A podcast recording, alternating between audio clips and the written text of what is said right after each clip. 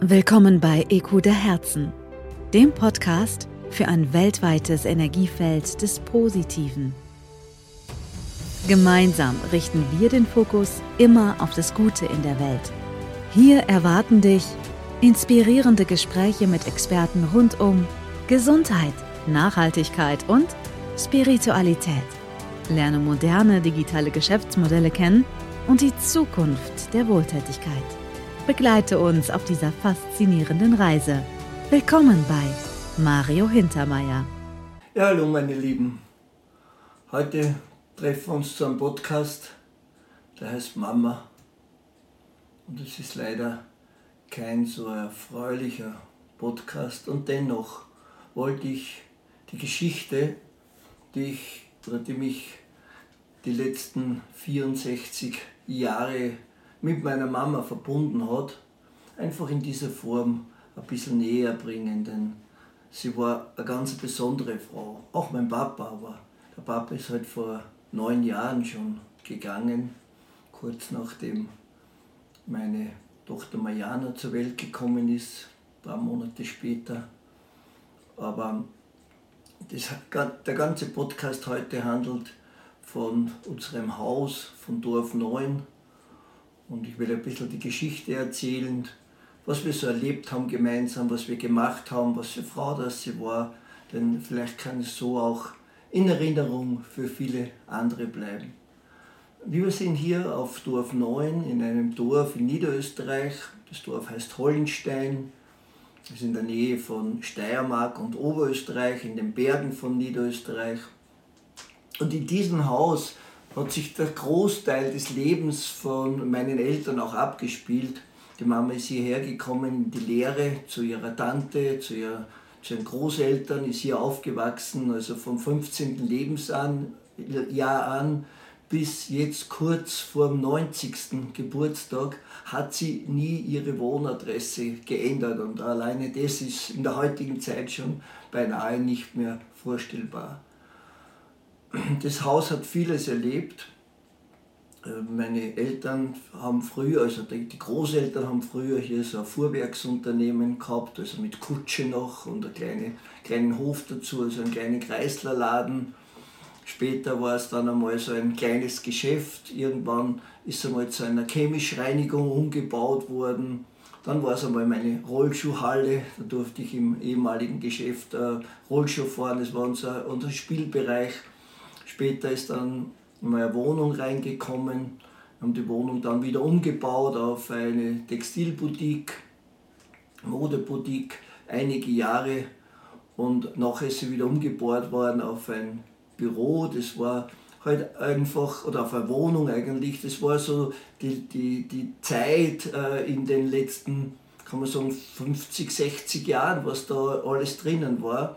Das Haus selbst ist gebaut worden 1848 oder 49 und 1949 dann aufgestockt auf ein zweites Stockwerk und irgendwann 1979 dann generalsaniert. Meine Eltern hatten immer Lebensmittelgeschäfte, kleine Geschäfte, mussten immer viel arbeiten und ja, wie man so sagt, viel Arbeit für wenig Lohn. Und es hat sich immer sehr, sehr vieles um dieses Haus gedreht ein paar Mal war es so weit, dass meine Eltern einfach gar nicht mehr weiter gewusst haben und gesagt, okay, äh, müssen wir es verkaufen, was tun wir? Und irgendwie haben es die Familie gemeinsam immer wieder geschafft, dass das Ganze auch erhalten können und dass das Ganze eben bis jetzt im Familienbesitz geblieben ist. Ja, wie gesagt, meine Eltern sind hier aufgewachsen, ich auch. Ähm, wir, ich mit meinen Geschwistern, wir sind ja hier praktisch von unserer Geburt weg gewesen und haben natürlich auch viele Dinge erlebt. Aber kommen wir ein bisschen zur Mama.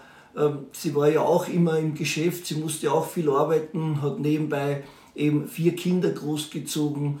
Eines, ähm, äh, die, meine kleinere Schwester, die als erstes geboren ist, dann äh, vier Jahre nach mir, die ist leider nicht mal ein Jahr alt geworden, die hat eine schwere Behinderung, die ist dann gestorben. Die war auch in diesem Haus, dann wo wir heute unser Esszimmer haben, auch, auch, auch aufgebahrt. Ich kann mich noch gut an diese Situation erinnern, obwohl ich erst vier Jahre alt war zu dieser Zeit. Es war eine sehr traurige Zeit für die ganze Familie, aber acht Jahre nach mir und neun, neun Jahre nach mir sind dann nochmal zwei Geschwister zur Welt gekommen. Also hat sich dann wieder Leben erfüllt im Haus. Bei uns war sowieso immer was los, egal ob jetzt Krampustag war und alle sind zum Umziehen gekommen, ob wir Fußball gespielt haben im Vorhaus. In der Schule haben wir dann eine Kellerbar gebaut und da war immer was los, immer, immer stark besucht. Aber ich war natürlich auch ein Kind, das ich persönlich nicht haben möchte. Denn ich war sehr mutig, wir haben sehr viel Blödsinn gemacht. Einmal haben sie mich gefunden oben am zweiten Stock auf dem Schneerechen draußen, weil der Ball hochgefallen ist und ich bin halt beim Dachfenster rausgeklettert. Anders Mal sind wir übers Brückenglander spaziert, weil wir einfach Mutproben gemacht haben. Dann bin ich in ein Auto gelaufen. Ich weiß nicht, wie oft ich zum Arzt musste, wegen Löchern überall am Körper. Irgendwas ist immer passiert. Und die Mama war immer da. Die hat auf der einen Seite natürlich geschaut, dass die die offenen Wunden zugehen. Sie war aber auch immer da, wenn es irgendeinen Herzschmerz gegeben hat, was natürlich auch gibt, weil man, es bewegt sich ja vieles. Ich habe dann bei uns im Geschäft begonnen zum, zum Lernen. Ich habe dort gearbeitet. Ich war so die rechte Hand von meinem Papa, denn ich war ja schon als Schüler immer im Geschäft und habe mitgeholfen. Das war dann so mein Leben und wir haben dann einige, also zwei von diesen Lebensmittelgeschäften gehabt ich habe mich zu der Zeit dann schon ein bisschen umorientiert gehabt, aber wenn euch mein Leben interessiert, findet ihr es ja in meinen verschiedenen Podcasts. Mein Leben war ja sehr turbulent von einer großen finanziellen Krise mit, mit 23 Jahren, 17 Jahre später, äh, dann nach Monaco, äh, irgendwann dann nach Singapur, heute nach Dubai. Also es war sehr, sehr äh, spannend. Aber als meine Eltern dann in Pension gegangen sind, haben, haben wir natürlich gemeinsam sehr viel unternommen. Alles, für das sie vorher keine Zeit hatten, haben wir dann gemeinsam gemacht. Das heißt, sie waren dann einige Monate bei mir in Bali, in Singapur. Äh, sie haben äh, viel Zeit in Monaco verbracht. Wir haben Kreuzfahrten gemeinsam gemacht. Also wir haben sehr, sehr viele schöne Dinge gemacht. Und das Einzige, was die Mama jetzt nicht mehr erlebt hat, das war ihr Fallschirmsprung. Sie wollte halt zum 90. Geburtstag einen Fallschirmsprung machen, weil sie hat immer gesagt, sie würde gerne das Dorf einmal noch von oben nach unten sehen, bevor sie es dann von unten nach oben sehen muss. Aber dazu ist es leider nicht mehr gekommen. Ich muss sagen, sie war jetzt äh, knapp 90 äh, Jahre, also wir am 12. April 2024 wäre sie 90 Jahre alt geworden. Bis vor einem Jahr war sie zweimal in der Woche im Fitnessstudio. Sie hat ihre Übungen gemacht. Sie ist pro Woche so 10 Kilometer mit ihren Stöcke gelaufen und war eigentlich immer topfit. War gerne unterwegs. Sie hat mir dann oft in der, in der Nacht noch Fotos geschickt, wo sie dann um zwei in der Früh auf irgendeinem Ball mit äh, ihren jungen Freunden äh, unterwegs war. Denn sie hatte viele junge Freunde, denn sie war mit dem Papa zusammen. Bis zum 72. Lebensjahr waren sie Nachwuchstrainer und zwar von den ganz Kleinen. Die waren dort zumeist fünf, sechs Jahre alt und die Mama war so Co-Trainerin, die musste die Bälle schupfen, die musste die Schuhbänder zubinden, die musste mit den Kindern dann zur Toilette, wenn es notwendig war. Aber sie hat immer gesagt, das sind meine, meine Kinder, also meine Jungs und meine Mädchen. Und das hat bis jetzt angehalten. Und ich finde es sehr schön, denn eine große Gruppe von dieser äh, Jugendgruppe, die sie dort zumeist trainiert hat, die haben sie sogar jetzt noch vor ein paar Wochen äh, in ihrer Residenz, sie konnte ja nicht mehr, nicht mehr nach Hause nach ihrem letzten Krankenhausaufenthalt und die haben sie dort besucht und sie hat gesagt, ah, meine Burm sind da und Mädels waren dabei und wie die dann alle weg waren, ist sie dann in dieser Palliativstation, wo sie jetzt zum Schluss war, eben angesprochen worden von den Betreuern, das sind das wirklich alles ihre Kinder und sie hat gesagt, nein, das sind nur äh, die Freunde, die ich seit vielen Jahren habe, weil wir dort zumeist halt gemeinsam Fußball gespielt haben. Und das hat sie immer am meisten gefreut und sie hat mir das immer erzählt, wenn sie irgendwo abgeholt worden ist oder wenn die Jungen hierher gekommen sind, ein bisschen zum Vorglühen und sie dann mitgenommen haben auf den Ball. Sie war auch bei jedem Fasching mit dabei. Wir haben jetzt gerade noch ein Foto gekriegt, wo äh, sie getanzt hat mit einem, der schon weit über 90 ist. Sie waren die einzigen, die dann noch irgendwo getanzt haben, aber man hat sie einfach nicht halten können. Und der Ewald, mein jüngerer Bruder, hat auch erzählt, er war einmal im Haus und hat, hat eigentlich schon äh, spät heimgekommen und hat sich niedergelegt und dann hat er halt im Haus herum äh, poltern gehört und sie dachte, okay, was ist jetzt los? Und dann ist er rauf und dann hat die Mama alleine getanzt im Wohnzimmer. Also so war sie einfach drauf. Und es hat ihr natürlich sehr, sehr viel äh, Schmerz bereitet, als der Papa gestorben ist. Denn das war so für sie die härteste Zeit. Äh, aber ich kann mir das auch gut vorstellen, wenn man mit einem Menschen über so viele Jahre, ich glaube, die haben sie kennengelernt, da waren es 15, 16, irgendwann haben sie dann, glaube ich, mit 19 oder mit irgend, irgend so um die Zeit äh, auch geheiratet. Und äh, es war zu der Zeit nichts da. Ich weiß noch, der Papa hat sein Motorrad verkauft, um, um einen Kinderwagen für meinen älteren Bruder zu kaufen und die Babyausstattung. Aber sie haben sie nie unterkriegen lassen. Sie haben uns Kindern ermöglicht, Fußball zu spielen, Ski zu fahren, Skirennen zu fahren. Äh, wir waren viel unterwegs und nicht nur um uns haben sie sich gekümmert, sondern auch noch um die Jugend im Dorf. Äh, der Papa ist mit dem VW-Bus unterwegs gewesen, hat uns zu den Skirennen gebracht oder zu den Fußballspielen und die Mama hat ihm halt einfach den Rücken freigehalten, weil man kann sowas halt wirklich dann auch nur im, im Team machen. Und Sie hatte eine wunderschöne Zeit. Äh, sie ist so vor einem Jahr ungefähr, äh, hat sie halt eine Diagnose gekriegt, wo man gesagt hat, okay, das weiß man jetzt nicht, wie das ausgeht. Ähm, wir haben dann noch sehr viel gemacht, wir haben auch noch alternative Methoden gemacht. Zum Schluss war es leider so, dass sie halt schon durch diese Eingriffe immer öfter dann eben zur Toilette musste, nicht mehr wirklich schlafen können hat. Das hat sie halt dann schon sehr hergenommen, denn wenn man nicht mehr schlafen kann und am meisten hat sie halt wehgetan, dass sie nicht mehr trainieren kann, weil das war für sie ein ganz wichtiger Punkt, rauszugehen und andere Menschen zu besuchen, die sich selbst vielleicht gar nicht mehr so bewegen können. Da hat sie immer Retouren durchs Dorf gemacht und jeder hat sie, hat sie an und für sich gekannt. Und ja, und jetzt im, war sie halt auf einer, die letzten vier Wochen auf einer Palliativstation, weil sie halt einfach Betreuung gebraucht hat. Und selbst dort ist sie dann zu den anderen Patienten in die Zimmer gefahren, hat die noch betreut, weil sie halt dort die fitteste war. Und wir haben dann vor ungefähr einer Woche oder jetzt sind es 14 Tage einen Anruf gekriegt, dass der Mama halt immer schlechter geht und dass sie wahrscheinlich die Nacht nicht überleben wird. Ich war zu der Zeit in Dubai, ich konnte mit ihr noch eine halbe Stunde telefonieren, sie war am Telefon topfit. Auch meine Tochter und meine Frau und alle haben noch mit ihr telefoniert, auch per Video und so weiter. Und dann ist eigentlich die nächsten Tage immer schlechter geworden und äh, sie hat dann geschlafen, drei, vier Tage und ist dann letzte Woche mit einem Lächeln im Gesicht auch eingeschlafen. Und wir wünschen ihr das. Und ich möchte mich auch bei all jenen bedanken und das waren sehr, sehr, sehr viele, die uns halt ähm, ihre Gedanken geschickt haben und, und diese Anteilnahme äh, mitgetragen haben. Und ich bin halt, glaube ich, hundertmal gefragt worden, wie geht's da, wie fühlst du dich und so. Ja, es ist eine schwere Zeit und ja, klar weint man, wenn, wenn halt einfach diese Situation eintritt. Aber es kommt immer so schwallweise, je nachdem, wie man gerade spricht und mit wem man gerade spricht, ergibt sich das halt einfach. Und nächste Woche ist ja dann äh, die Verabschiedung. Aber es ist trotzdem so, dass wir alle miteinander dankbar sein müssen. Dankbar für diese 90 Jahre, dankbar für, sie ist x-mal, ich glaube, sie ist 30 Mal operiert worden und hat sie immer wieder rausgeholt aus dem Loch. Und wir haben so viele tolle Zeiten gemeinsam verbracht, dass wir ihr jetzt das auch gönnen, gönnen müssen, denn ja, sie ist befreit worden. Sie, Im Prinzip war es eine Woche, wo es wirklich jetzt so schlimm war. Vorher war es immer so ein bisschen ein Wechsel in den letzten äh, paar Monaten. Aber wenn man schaut, äh, wie es oft anderen Leuten geht, wie die dann oft jahrelang dranhängen und man kann sich vielleicht nicht mehr unterhalten mit ihnen und so.